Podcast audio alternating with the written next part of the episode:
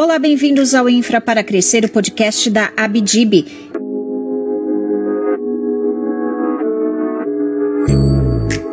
Olá, bem-vindos ao Infra para Crescer, o podcast da Abdib. Nesse episódio, vocês vão ouvir uma entrevista com o presidente da Maranhão Parcerias, Antônio Nunes. Ele conta como está o projeto de concessão da operação do aeroporto de Barreirinhas e também fala sobre outras iniciativas no estado. E no final do programa, vocês conferem um balanço das atividades da Abdib em 2021. Muita coisa aconteceu neste ano. É a partir de agora, aqui no Infra para Crescer.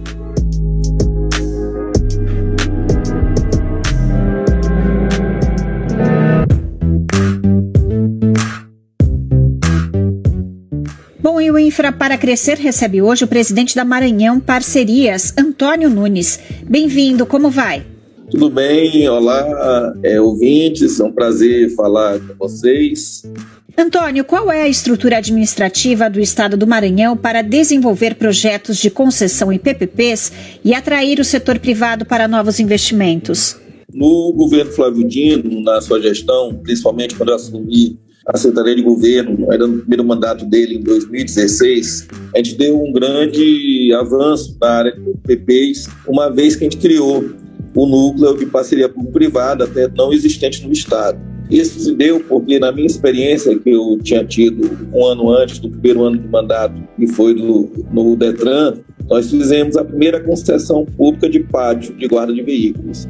E aí, quando eu fui para a Segov, saí do Detran para a Segov, em função dessa experiência, e também a fim de ficar é, acompanhando, monitorando os trabalhos de PPP do Estado, se criou esse núcleo de parceria. E com isso, se fez toda uma revisão legislativa. Nós lançamos, criamos a Lei Estadual 10.521, que foi justamente substituir a lei anterior que estava defasada. Depois nós criamos os decretos regulamentares, que foi o decreto 32355, também em 2016, que criou o procedimento de manifestação de interesse, e também criamos o decreto 32356, que criou o Conselho Gestor de PPP, bem como regulamentou a Lei Estadual 10.521. Então, com isso, a gente já fez todo o arcabouço legislativo do Estado naquela época com relação ao PPP. Tendo, então, esse Conselho Gestor, passou a ser, então, o órgão deliberativo do Estado, que é presidido pelo governador do Estado, Maranhão, e é secretariado pela Secretaria de Estado e Governo participa também desse conselho. A Secretaria de Fazenda, a de Planejamento e Orçamento, a Casa Civil, a Procuradoria-Geral do Estado e a Maranhão Parcerias, que é a empresa que eu presido, foi criada pela Lei Estadual 11.000 de 2019, também faz parte do assessoramento técnico desse Conselho Gestor de PPP. Então, essa é a ambiência que nós temos. Temos, portanto, uma governança estável, bem definida, com competências estabelecidas e uma legislação atual, Daí porque a gente pode dizer que temos uma estrutura propícia para PPP. O governador, quando criou a Maranhão Parcerias, ele pensa PPP no sentido mais amplo da palavra, com todas as formas de parceria.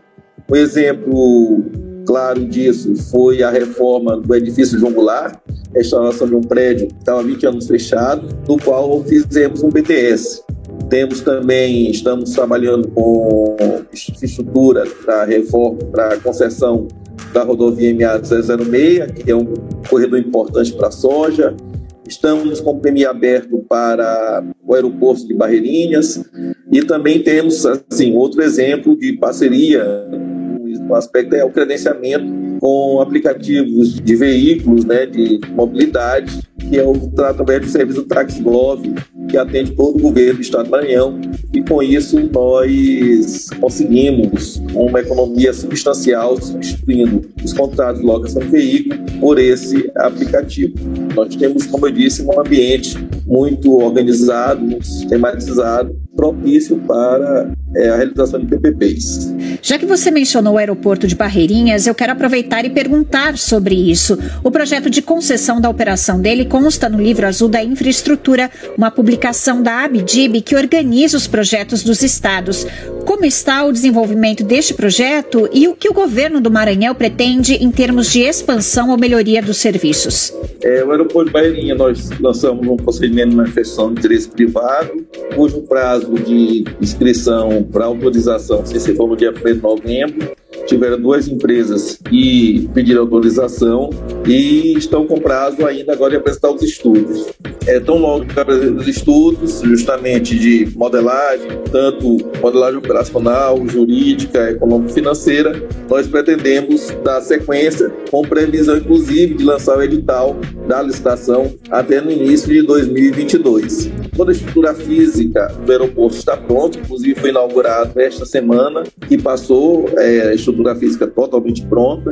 No entanto, a gente precisa seguir primeiro com não só para a gestão do aeroporto, como também na mudança da sua certificação, é, da sua habilitação, porque hoje ele está habilitado, está na gabarito apenas para receber táxis aéreos. Nós queremos mudar essa certificação. Então, PMI, os estudos são justamente para a alteração da certificação e a futura gestão do aeroporto. Outra iniciativa que está listada no livro azul da infraestrutura da Abdib é o desenvolvimento de geração solar para suprir demanda da administração estadual por eletricidade. Antônio, você pode explicar para a gente os benefícios esperados e como está a evolução deste projeto? Nosso estado, né, a gente tem uma, um grande potencial, né?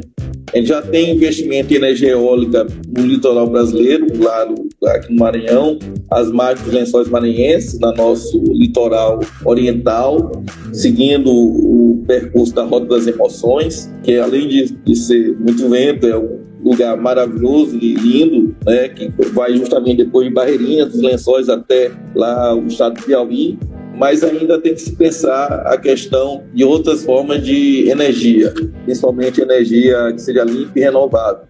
Com isso, a gente está pensando também, lógico, em trabalhar com a energia voltaica, né? energia solar, já que o nosso estado ele tem condições de atender, tem sol nos 365 dias do, ano e um sol capaz de produzir energia suficiente para atendimento da população. Aí com isso a gente pretende, lógico, é, instalar projetos de usinas solares de pelo menos 50 hectares para gerar energia e crédito. E tanto que nós estamos trabalhando, tanto num, numa proposta, junto com o IPGC, um modelo de PPP para o Estado do Maranhão, principalmente atendendo a administração dos órgãos da administração estadual, principalmente a Companhia de Água e Saneamento do Estado, que é das maiores fontes de energia do, do governo, assim como as escolas. E também nós temos, estamos incentivando, também através do PGC, nós lançamos o programa Maranhão Inteligente, no qual nós estamos dando, através da MAPA, subsídio técnico para os municípios, a fim de que sejam lançados editais de PPP para a montagem de usinas nos municípios. Os 217 municípios podem se credenciar, selecionaremos 60 municípios Claro que a prioridade, havendo mais de 60, será dos municípios que têm o maior índice de vacinação contra a Covid-19, bem como os de maior população. Pode ser tanto para municípios como para consórcios intermunicipais, desde que tenha 150, no mínimo 150 mil habitantes a população desse, desse consórcio estamos trabalhando com energia nesses dois aspectos também. A gente sabe, Antônio, que a mensuração do desempenho dos contratos de concessão em PPPs é uma etapa importante para a gestão do contrato no longo prazo. Como é que o Maranhão enxerga essa questão nos projetos? O Estado pensa em adotar a figura do verificador independente nos contratos? Sim. A Lei Estadual 10.213, né, de, de 2015, ela criou a MOB né, que é justamente uma agência reguladora. Mas antes disso, claro, é importante se mencionar que se reconhece que é necessário, antes de tudo, na gestão do contrato, se gerenciá-lo e atuar proativamente para evitar minimizar impactos riscos e ameaças, né? além do monitoramento de conformidade em relação aos requisitos de construção e operação. Então, perpassa por ter uma equipe de governança e de gestão Daí porque os órgãos, nosso, nossa atuação conjunta com o Conselho, de, Comitê Gestor, Conselho Gestor de PPP, assim como a MAPA, que foi criada justamente especializando uma empresa nacional de economia mista especializada justamente na elaboração desse tipo de contrato. E aí, a base estratégica desses contratos que nós temos feito segue o quê?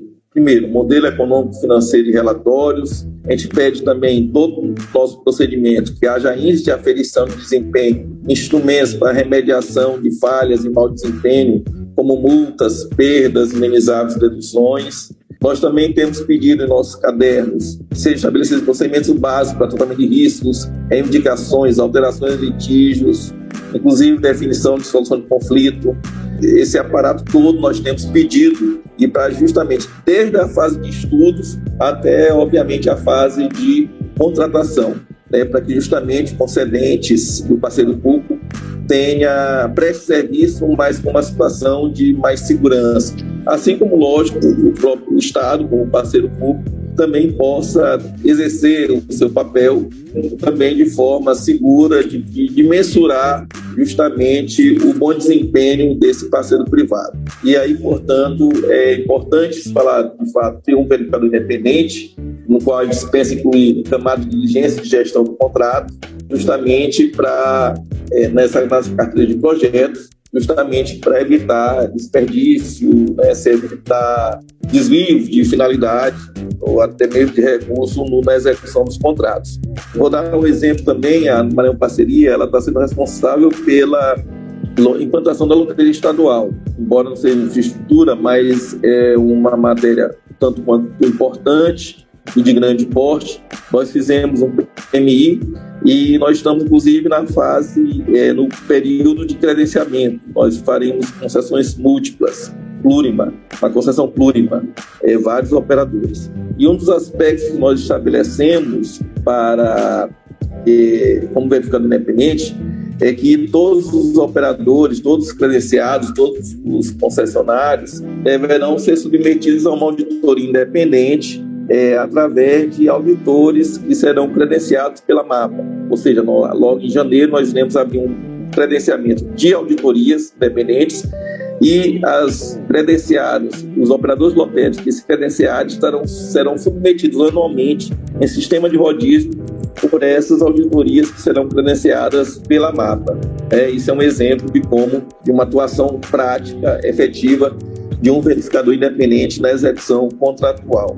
E esperamos, acreditamos que esse modelo dará muito certo e com isso servirá como laboratório para outras experiências. E o Maranhão tem uma agência reguladora, então? Sim, nós temos. Temos a MOB, né, comecei a falar, que é a Lei, a lei Estadual 10.213, que é a Agência Estadual de Mobilidade Urbana e Serviços Públicos, e que ela, em 2017, ela incorporou as atribuições da SEMA, que era a Agência Reguladora de Serviços Públicos do Maranhão.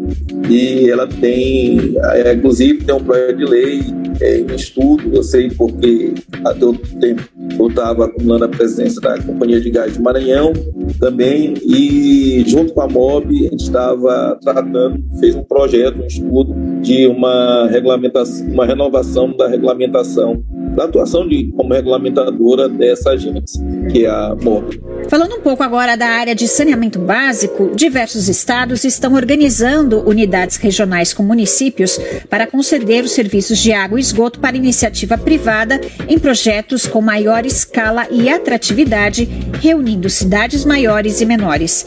Muitos estados também já licitaram ou estão estruturando projetos regionais de saneamento com muitos casos de sucesso. O estado do Maranhão, Antônio, está conduzindo alguma iniciativa na área de saneamento básico? Sim, está. É, com a Lei 14.026, 2020, né, a Lei de Saneamento, é, foi criado um comitê de estudo sobre o novo marco regulatório de saneamento básico do Estado do Maranhão, qual, inclusive, a Maranhão Parceria tem assento, e que integrou diversas secretarias e órgãos do Poder Executivo, é, justamente para debater políticas públicas do Maranhão nesse aspecto. Como resultado, foi proposto já uma proposta de lei complementar, número 08 de 2021, que estabelece micro-regiões de saneamento básico. Esse projeto de lei, completo de lei complementar, foi criado a partir de estudo desse comitê e concluíram, através de um estudo de viabilidade técnica, pela criação de quatro micro-regiões do Estado, com sede nos municípios de Caxias, Imperatriz, Santinês e aqui em São Luís. Esse projeto está em debate na Comissão de Meio Ambiente da Assembleia Legislativa do Estado, inclusive vem realizando audiências públicas em vários desses municípios. Estamos nessa fase né, de discussão de audiências públicas, discussão com a sociedade sobre esse projeto de lei complementar, no qual cria quatro micro-regiões do Estado de saneamento básico. Tá certo, este foi o presidente da Maranhão Parcerias, Antônio Nunes. Muito obrigada pela entrevista. Eu que agradeço e nos colocamos sempre à disposição da BDIB para prestar esclarecimentos, como também para divulgar nossos projetos